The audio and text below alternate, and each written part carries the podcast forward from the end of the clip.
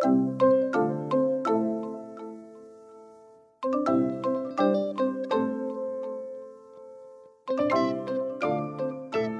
各位听众朋友们，大家好，欢迎收听教育花园，我是主持人邵官。在教育花园这个单元里面呢，你可以听到我们采访团队去全台各地的不同的学校采访的学校的故事，还有特色的课程。每个月你可以听到不同的学校跟老师的分享。那在每个月的最后一个礼拜呢，也会有小品单元，是用精选单元的方式呈现这个月所有的内容。那所以你想知道教育趋势的话，不要错过我们每周的更新哦。今天的教育花园来到第三集，那一样为你带来台南市永仁高中老师的分享。在一零八课纲之后，除了固定的课程之外，校本课程就是每个学校自己所设定的课程。那今天要与我们聊聊的是永仁高中校本课程的主任郑明宗主任，还有老师王嘴金王老师。这堂校本课程呢，叫做《跃进吧永仁》，是一门 AI 的探究课。那他到底在上什么呢？AI 课到底是跟跃进吧永仁有什么关系呢？一起来听听两位老师的分享。教育花园要走得稳，得先看得远。台南市立永仁高中，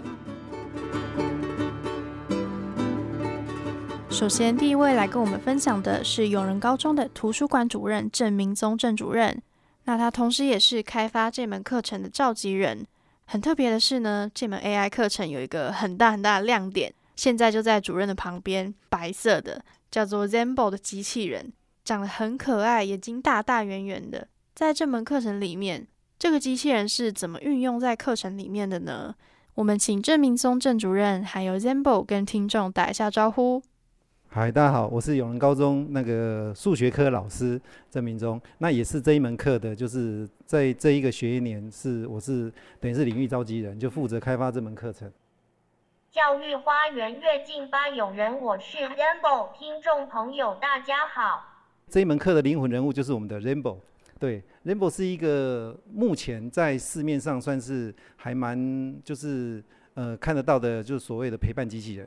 那它有一个比较主要功能，因为我们我们会当初把它引进这门课，是希望孩子他除了就是透过网络，然后透过一些就是可能是一些呃报道看到一些机器人之外，能够有真正面对实体的机器人，而且因为这样的面对面的接触，我相信会给学员不同的体验。特别是这机器人，它当初设定就是陪伴机器人，它有一个比较主要功能就是，只要你在它头连续拍几下。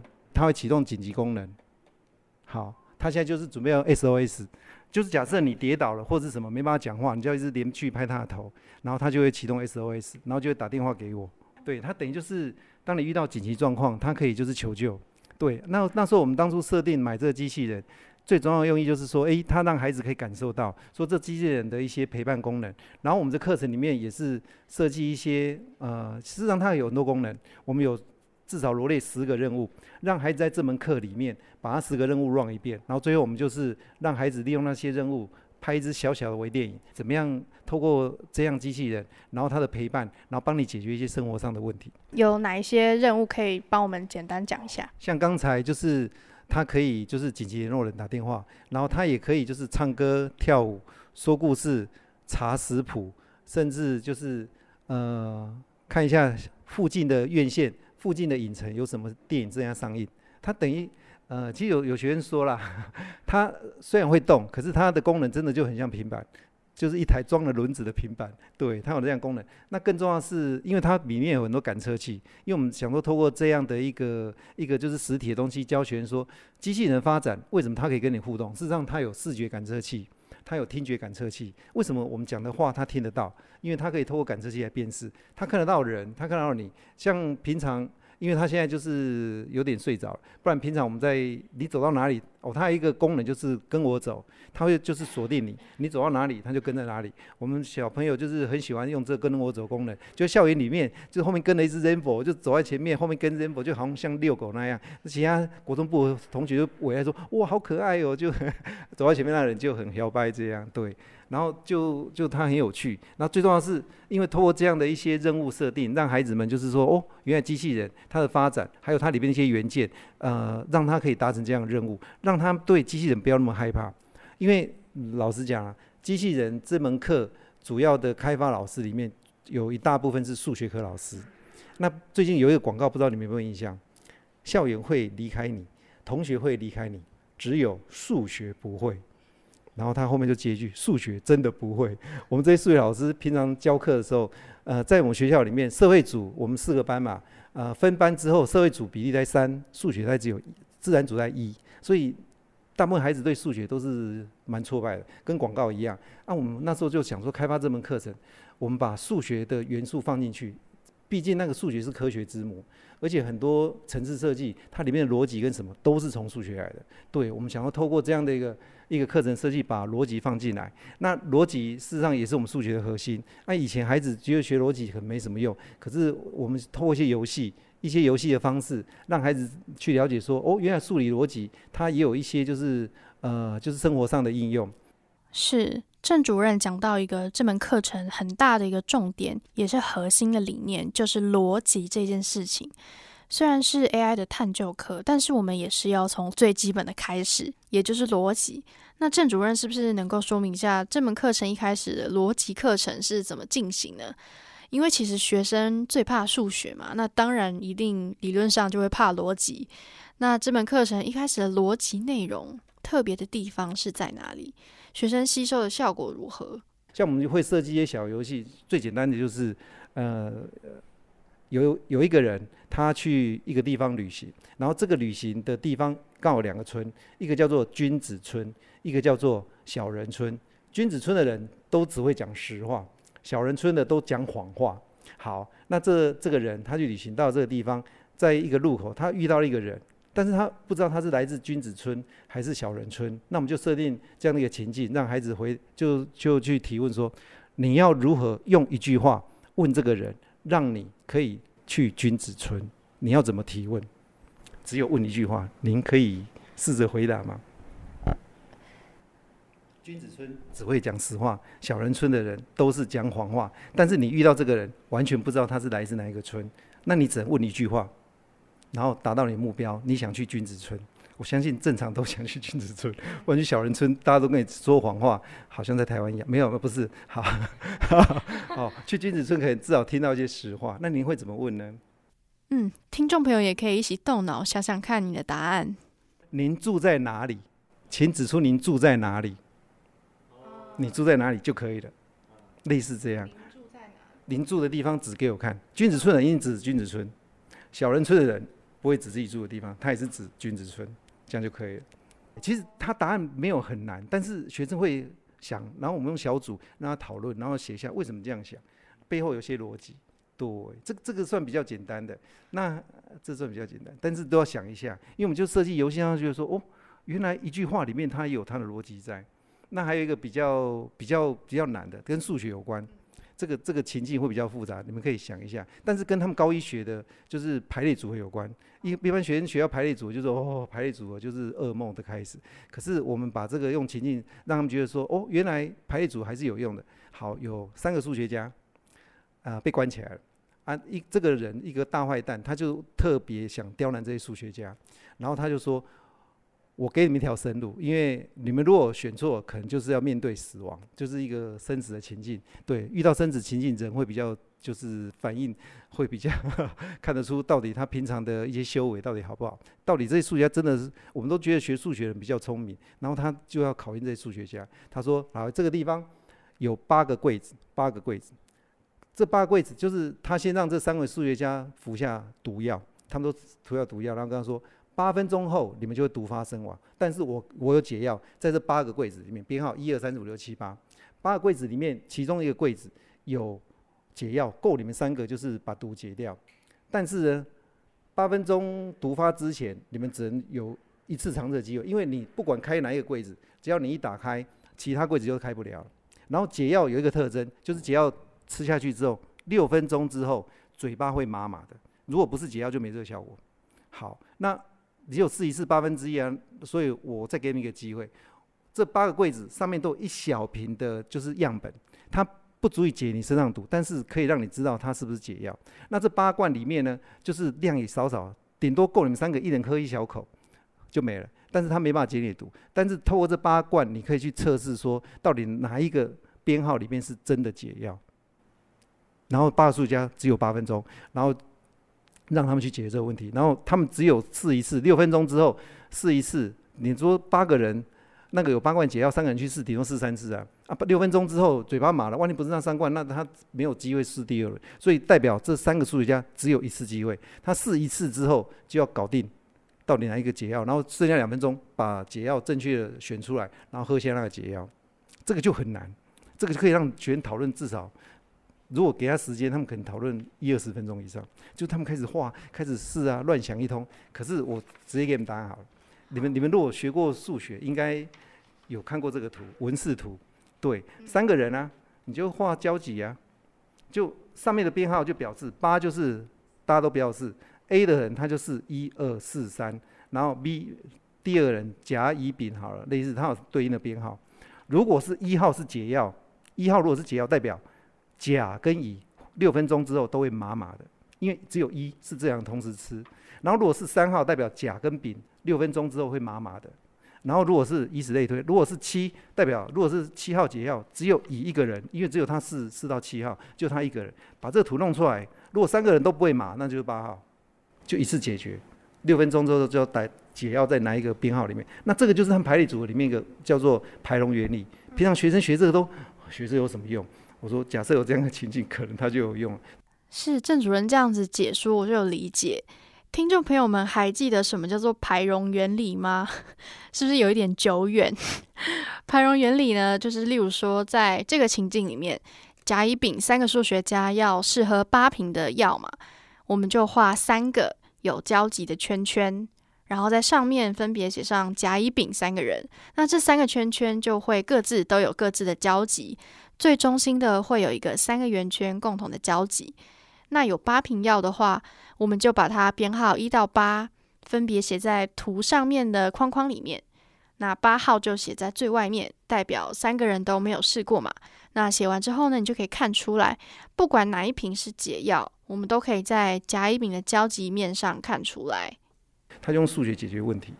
这样就是一个情境，刚好一零八课刚刚在谈情境跟素养。事实上，我们就是把这样的一个游戏用这些情境，这就是我们的上课用的，就很多游戏，让让孩子就是先有逻辑概念，通过逻辑游戏之后不要怕逻辑，然后再透过城市电脑城市，通过这样的 Scratch 的一个城市设计去就是驱动自走车。对，那我们这个 Rainbow 目前这一代 Rainbow，它是只能语音互动。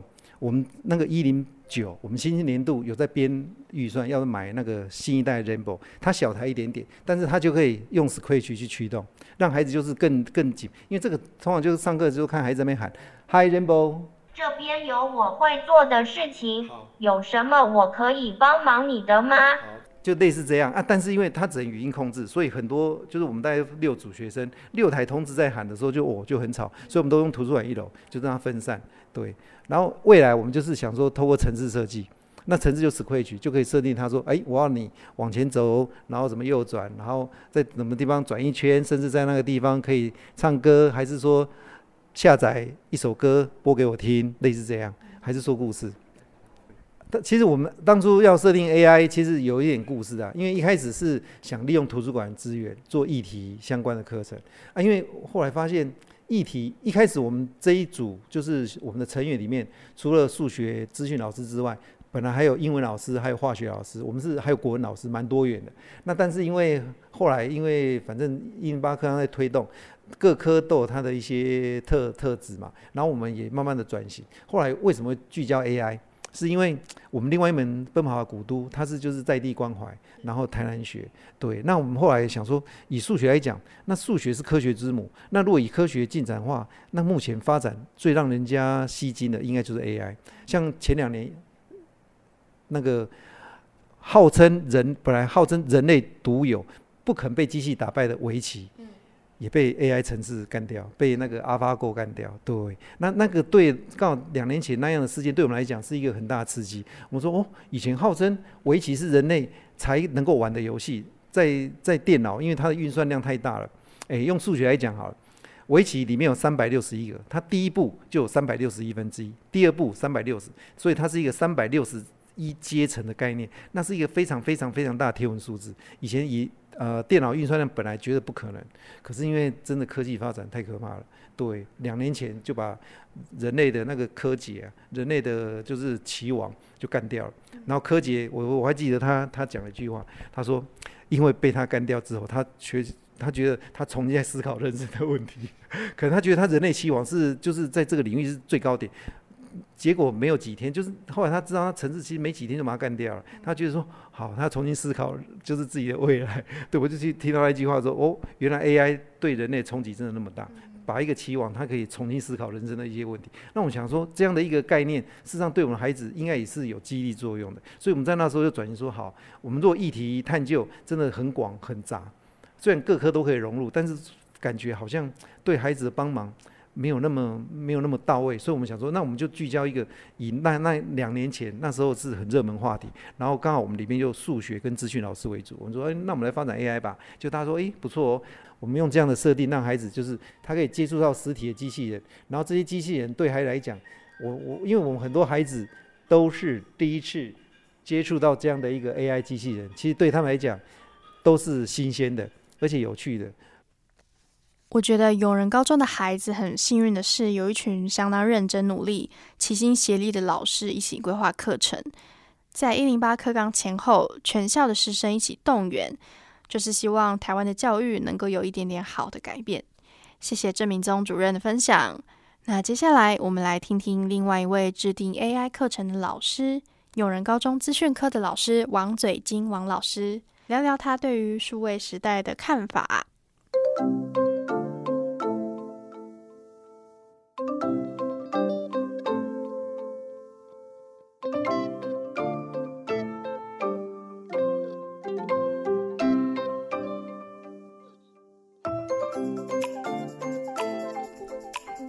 老师好，想请问嘴金老师，在这个跃进吧永人的课程里面，您主要负责的内容是哪一些呢？大家好，我是永仁高中的资讯组长王嘴金老师。呃，我主要是负责里面那个机器人城市设计的部分哈，因为现在哦，在 AI 时代的来临。啊，城市设计其实是越来越重要，不管在任何领域上，不管是以后孩子要走财务金融啊，或者是走理工科，哦，那城市设计在里面哦，都是未来他们呃可以在各个行业胜出的一个很重要的关键。传统的教育方式呢，其实你我都有感受到，我们小时候接受教育的时候，就是要一直不停的背很多东西，但是其实在现在你会发现，Google 一打开。诶，我们就找得到答案的。那不是只有在教育上，我们每天呢，哈，可能你打开你的手机，每天都不停的被一些耐的讯息轰炸，哇，每天都是一大堆有的没有的贴图，哦，我们每天都接受非常大量的消息，所以呢，我觉得现在的老师啊，应该除了传统的授业之外，更应该要教导孩子同整分析这些资料的能力，让他成为有用的资讯。那你问，你认为老师在这样一波思潮的背后，需要学习的观念还有技能有哪一些呢？哦，当然哦，这些呃技能，我觉得老师除了呃传统的本职学科上的知识以外，我觉得还要跨领域的结合，然后自己本身也要不停的终身学习，因为你不终身学习，时代都在改变了。啊，例如你现在可能还是在开传统的油电呃油嗯加油的车，可是呢，像现在呃市面上可能已经出现呃像是特斯拉的电动车哦，自动驾驶的车都出来了，所以老师的思维也是要跟着改变，而且一定要主动学习。是，这我同意。现在时代在改变，老师学习的内容也需要进化，而且甚至啊，我觉得未来的时代里面。在知识这一块，老师可能就会变成一个辅助者。这时候，学生的自主能力被凸显，那所以其实老师的自我学习力也就非常的重要。要怎么样辅助孩子，让他们能够成为一个独立自主的学习者？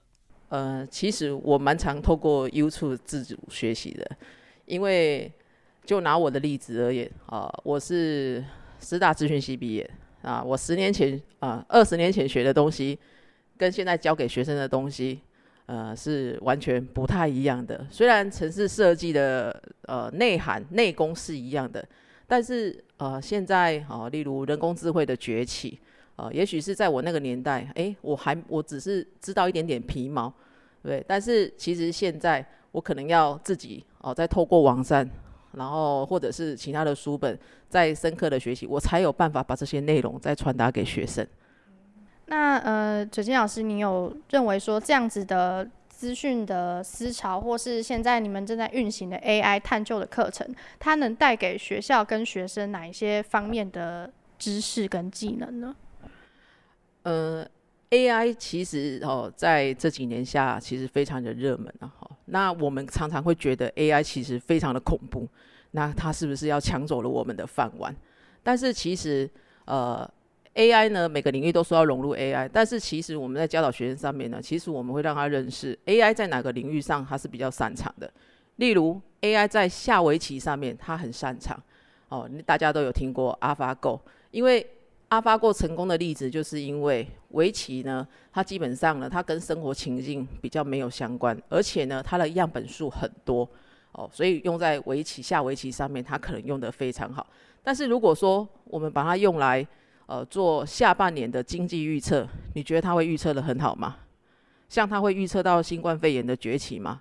我觉得那是不太可能的。所以呢，人工智慧呢，其实是可以让孩子啊，在未来上，不管他在学业或就业上的选择，他可以知道 AI 它是擅长哪些项目。那本身上，我们应该要精精进哪些项目，不要让 AI 未来取代了我们这样子。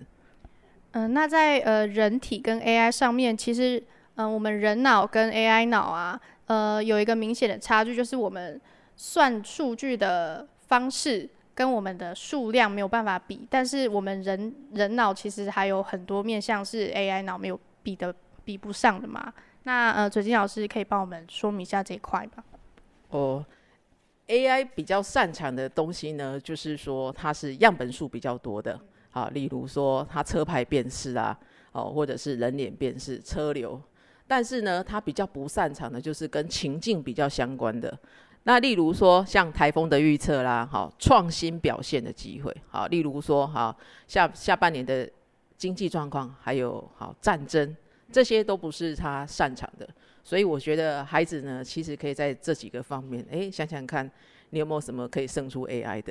其实我们就是强调跨领域、跨科的结合。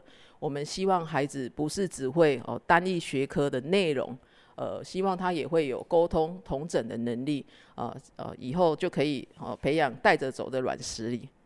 没错，AI 领域固然是未来的趋势，但其实孩子的创造力跟想象力，也就是所谓的软实力，才是我们最重要的价值所在。有人高中的学生能有一群这么棒的老师，还有吸引人的课程，真的非常非常的幸运。今天也很谢谢王嘴金王老师，还有郑明宗郑主任的分享。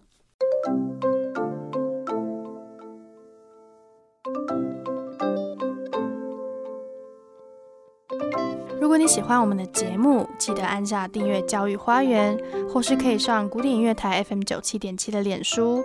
如果你是用 Apple Podcast 收听的朋友，也可以直接留言在下面，给我们更好的回馈。